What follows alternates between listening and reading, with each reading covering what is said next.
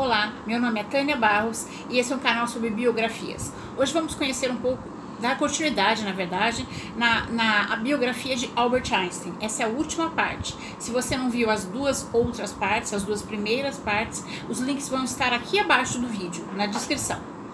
Albert Einstein é, foi um físico e matemático alemão. Entrou para o hall dos gênios da humanidade ao desenvolver a teoria da relatividade.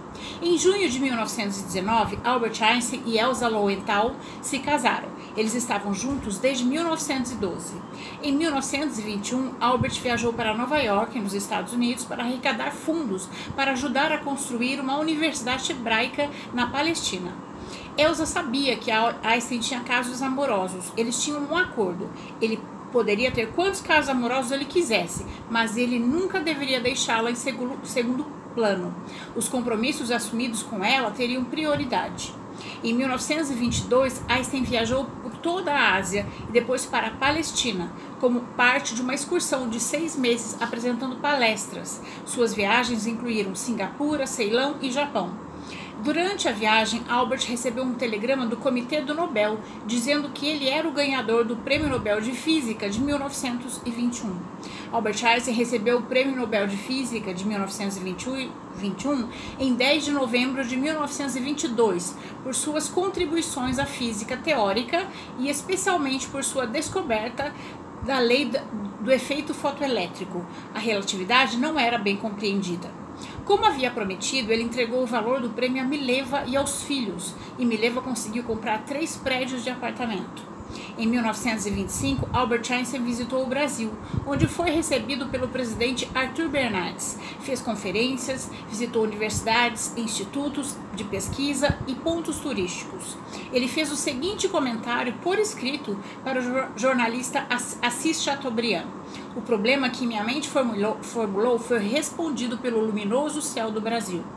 Ele se referia à observação so em Sobral, no Ceará, da eclipse total do Sol registrada pela equipe do astrônomo Arthur Eddington, que buscava vestígios que pudesse comprovar a sua teoria da relatividade. Quando deixou o Brasil, Einstein enviou do navio uma carta ao Comitê Nobel, onde sugeriu o nome do Marechal Cândido Rondon para o Nobel da Paz. Einstein ficou impressionado com as atividades do Marechal Rondon para a integração das tribos indígenas ao homem civilizado, sem o uso de qualquer tipo de arma. Em março de 1928, durante as viagens, uma viagem a Davos, na Suíça, Einstein teve um problema cardíaco grave que o manteve acamado por quatro meses, levando quase um ano para se recuperar totalmente. Einstein era apaixonado por música clássica. De, certa vez ele disse: Se eu não fosse físico, provavelmente seria músico. Eu penso em música frequentemente. Sonho acordado com música. Obtenho mais alegria na vida através da música. O que vou dizer sobre as obras de Bach? Ouvir, tocar, amar, adorar e ficar calado.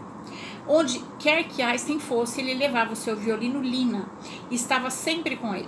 Ele tocava seu violino em sua casa para Elsa, para seus filhos, para Max Planck e para outros cientistas.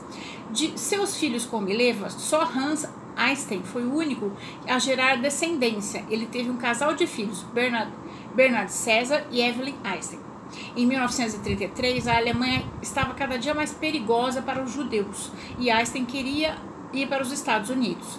John Edgar Hoover, policial da inteligência norte-americana, não, não gostava de Einstein e investigava por que ele queria ir para os Estados Unidos e conduziu uh, e, e, pediu um, um interrogatório para ver qual é por que ele estava querendo ir para lá.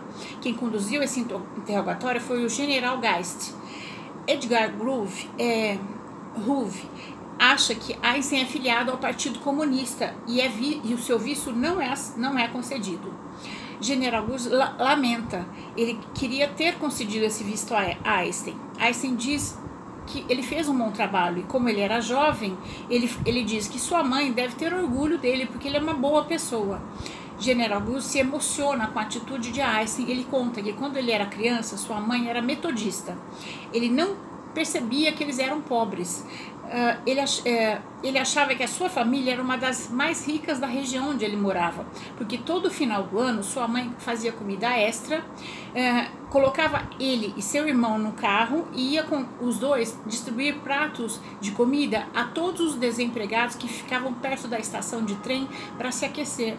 Como nenhuma outra família fazia isso, ele achava que a sua família era a mais rica da cidade por doar tanto. Albert Einstein liga para o jornal New York Times e diz que está irritado porque o seu visto foi negado e Edgar Hoover é obrigado a voltar atrás e lhe conceder o visto mas sob uma condição. Albert Einstein teria que assinar um termo dizendo que não pertencia ao Partido Comunista. Albert se irrita e diz que não vai assinar nada e, na, e se prepara para ir embora. O general Gás resolve carimbar, mesmo assim, o general Gás resolve carimbar, assinar e conceder o visto a Einstein. Einstein diz: O que ele está fazendo? Você não pode fazer isso, você vai perder seu emprego. Ele diz que sabe disso, mas vai encontrar outras formas de ser útil. Emocionado, Albert Einstein pega uma caneta e assina o termo, dizendo que não é comunista e diz que Gás não faça isso, que fique com seu emprego, mas que prometa a ele que vai ajudar outros judeus a irem para os Estados Unidos.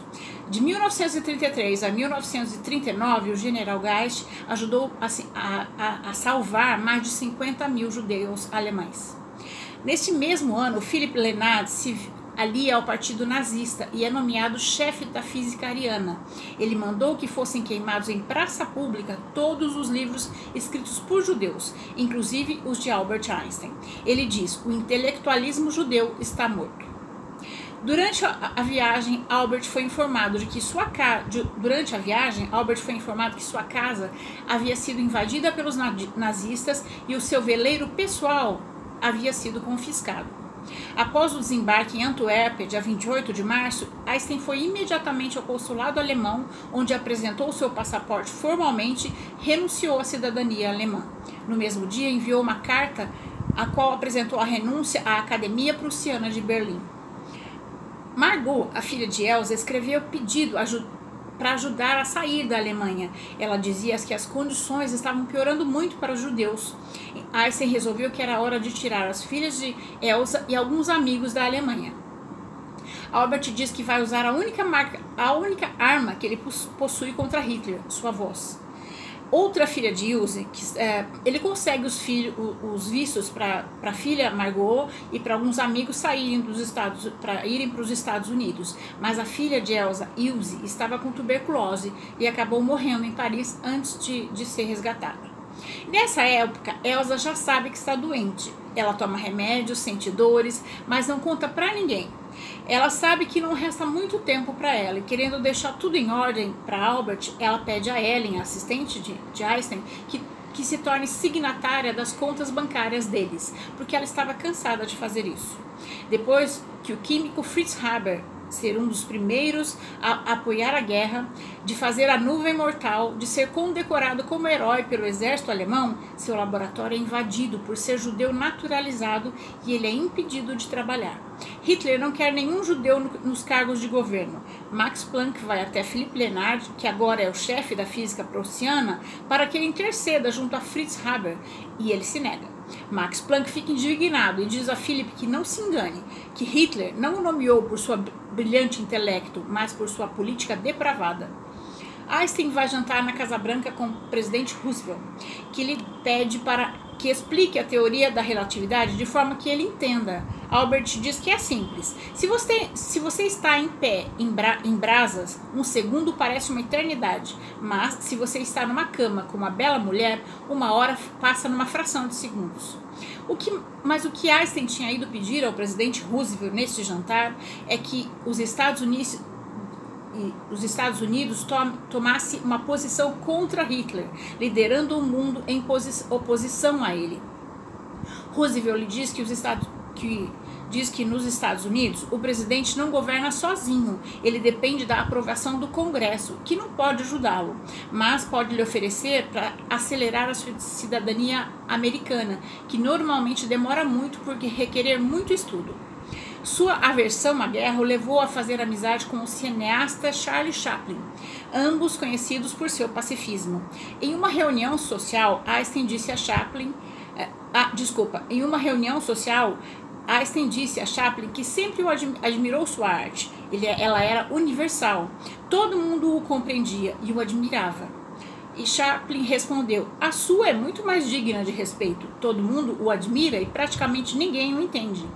Quando seu filme Luzes da Cidade foi lançado em Hollywood, Chaplin convidou Einstein e eles chegaram juntos, amarrados em uma gravata preta, com Elsa os puxando. O público aplaudiu de pé. Chaplin visitou Einstein em sua casa em uma viagem mais tarde a Berlim e recordou do seu pequeno apartamento modesto e o piano que tinha começado a escrever sua teoria. Locker Lampson o levou para conhecer Winston Churchill, na Inglaterra, e em sua casa pediu-lhe para ajudar a trazer cientistas judeus da, da Alemanha. Nos dias seguintes, o comandante introduziu um projeto de lei no parlamento para ampliar as oportunidades de cidadania aos judeus. É, ainda em 1933, o segundo filho de Einstein, Edward, tenta se matar e é internado em uma clínica. Dr. Carl Jung a pedido de Einstein, foi visitá-lo na clínica. E Edward lhe diz que ele odeia seu pai, que não tentou se matar, que ele é esquizofrênico, que tinha sido um delírio. Sua tia, irmã da sua mãe, também tinha sido internada naquela clínica e que os delírios dele não tinham nada a ver com a teoria do inconsciente de Carl Jung, e sim com Freud, porque sua mãe lhe contou que quando ele era um bebê, seu pai deixou cair o cachimbo perto do seu berço e houve um incêndio que quase o matou e que o pai era um homem genial para o mundo, mas um, muito cruel com a família e não deveria ter tido filhos. Uh, perto do seu pai, ele se sentia um inútil. Jung lhe diz que ele, tra ele transformou seu pai num tipo de monstro e que ele era um bebê. Como ele poderia saber que o incêndio foi causa causado pelo seu pai? Jung conta que Freud era para ele como se fosse um pai, mas que o decepcionou, ele disse coisas horríveis, por isso há anos eles não se viam e que não sabia se um dia ia ser capaz de per perdoá-lo, mas sentia falta dele. Jung diz que, para Edward que, a pedido do seu pai, veio ver se ele estava bem, mas não poderia continuar o tratamento porque ele, ele era uma família próxima, ele era uma pessoa próxima da sua família. Edward diz que, como sempre, as visitas ilustres nunca eram por sua causa, eram por causa do seu pai ilustre. Edward, Educa Eduardo pede para sua mãe, Mileva, contar novamente sobre o incêndio, eh, se o pai realmente tinha sido culpado, porque ele estava tendo algumas lembranças. Aí Mileva é, começar Mileva confessa que naquele dia estava deprimida como ele está agora e que não percebeu que o fogo tinha começado e que, na verdade, Einstein tinha apagado o fogo. Ela contou aquela versão para protegê-lo, porque sabia que ele amava seu pai, mas seu pai nunca estava lá. Quem estava lá era ela, e ela tinha medo que ele não se sentisse seguro mais com ela. Edward, depois de alguns anos, pede para ver seu pai. Assim vem na clínica vê-lo e pede desculpas pelo pelo mau pai que ele foi durante todos esses anos. Ele sabe que não, na teoria ele foi muito melhor que na prática e pede para tocar uma, uma canção no violino que ele tocava quando Edward era pequeno. Em 1935, Elsa passa mal e os médicos dizem a Einstein que ela está na fase tardia de miocardite e ele passa a ler e cuidar dela. Elsa faleceu um ano depois, em 1936. Há rumores que Hitler está tentando construir uma bomba atômica e Einstein escreve uma carta ao presidente Roosevelt. O deixa a par disso, ele diz que os Estados Unidos deveriam fazer uma bomba atômica, senão as outras nações estariam em perigo se a Alemanha o fizesse. Em 1940, Einstein recebe cidadania americana. Einstein teve três nacionalidades: alemã, suíça e norte-americana. Em 7 de dezembro de 1941, o Japão faz um ataque surpresa à base naval de Pearl Harbor, na ilha de Oahu, Havaí, que forçou os Estados Unidos a entrar na guerra.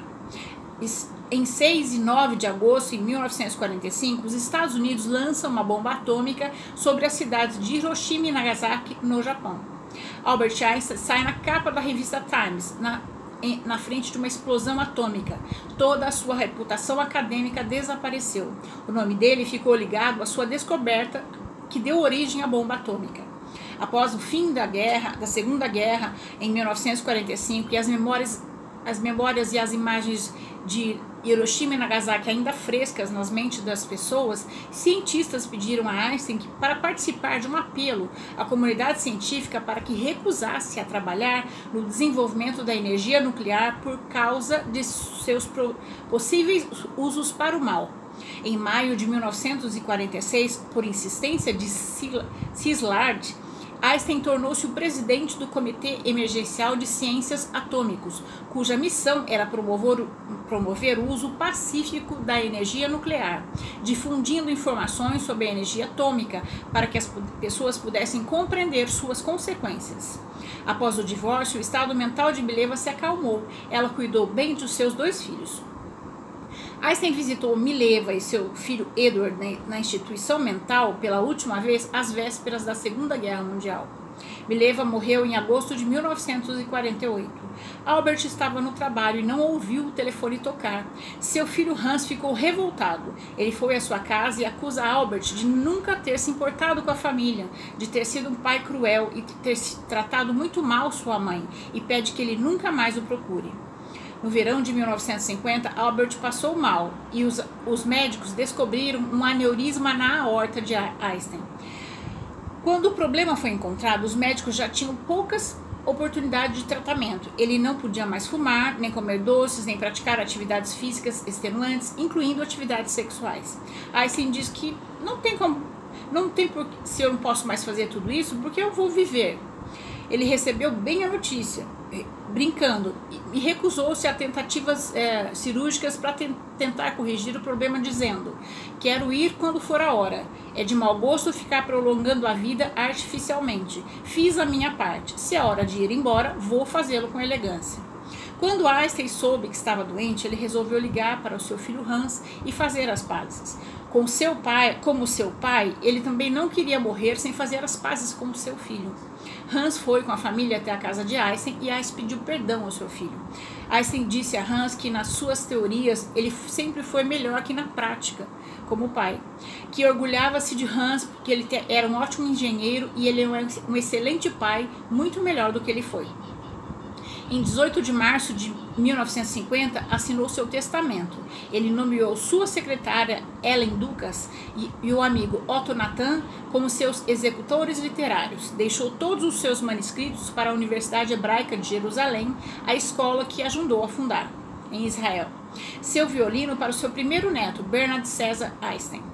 Numa carta manuscrita em alemão em 1954, dirigida ao filósofo judeu Eric Gutting, Einstein critica enfaticamente as religiões institucionalizadas, em particular a religião judaica, de forma que se posicionou como ateu um ano antes de sua morte. Na carta que ficou conhecida como a Carta de Deus, Einstein diz: A palavra de Deus para mim é nada mais que a expressão e produto da fraqueza humana. A Bíblia é uma coleção de lendas honradas, mas ainda assim primitivas, que são bastante infantis. A Carta de Deus foi vendida em, mil, em 2018 em Nova York por 2,89 milhões de dólares em leilão organizado pela Christie's. Einstein também organizou seus assuntos funerários. Ele queria uma cerimônia simples, ele não queria ser enterrado, uh, porque ele não queria que seu túmulo se transformasse num local turístico. Contrariando as, as tradições judaicas, Einstein pediu para ser cremado. Mesmo doente, ele continuou trabalhando até o último dia da sua vida. Seus últimos dias foram relativamente pacíficos. Albert Einstein morreu aos 76 anos de idade em, em de mil, 1955. Seus restos mortais foram cremados e suas cinzas espalhadas ao longo do rio Delaware, perto de Princeton, por seus amigos. Durante a autópsia, o patologista de plantão do hospital de Princeton, Thomas Harvey, removeu o cérebro de Einstein. Ele pesava 1.230 gramas, mas a fisiologia, fisiologia estava impressionante para um homem de 76 anos. Harvey pediu licença ao filho de Einstein, Hans, para ficar com o órgão para estudo. Hans disse que não, seu pai pediu para ser cremado. O cérebro era sua melhor parte. O médico diz a Hans que Albert era um homem de ciência e que o cérebro deveria ficar com a ciência para estudos. Então Hans autoriza o médico a ficar com o cérebro de Einstein. Thomas Harvey dissecou o cérebro de Einstein em cerca de 240 sessões. Vedou algumas das partes em parafina para preservá-las e outras foram deixadas flutuando no formol. Logo, tornou-se público que o cérebro de Einstein estava em poder do médico, e Thomas Harvey realizou uma conferência à imprensa, dizendo que pretendia estudar o órgão para a ciência. Por não ser um neuropatologista, outros médicos especialistas do campo questionaram a sua capacidade de estudar o cérebro e tentaram persuadi-lo a entregá-lo, mas Harvey se recusou.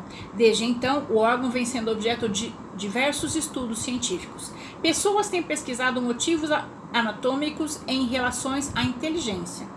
Em 11 de fevereiro de 1955, Einstein, junto com o escritor pacifista e vencedor do Nobel eh, de Literatura Bertrand Russell e outros nove cientistas proeminentes, assinaram um manifesto que ficou conhecido como Manifesto Russell-Einstein.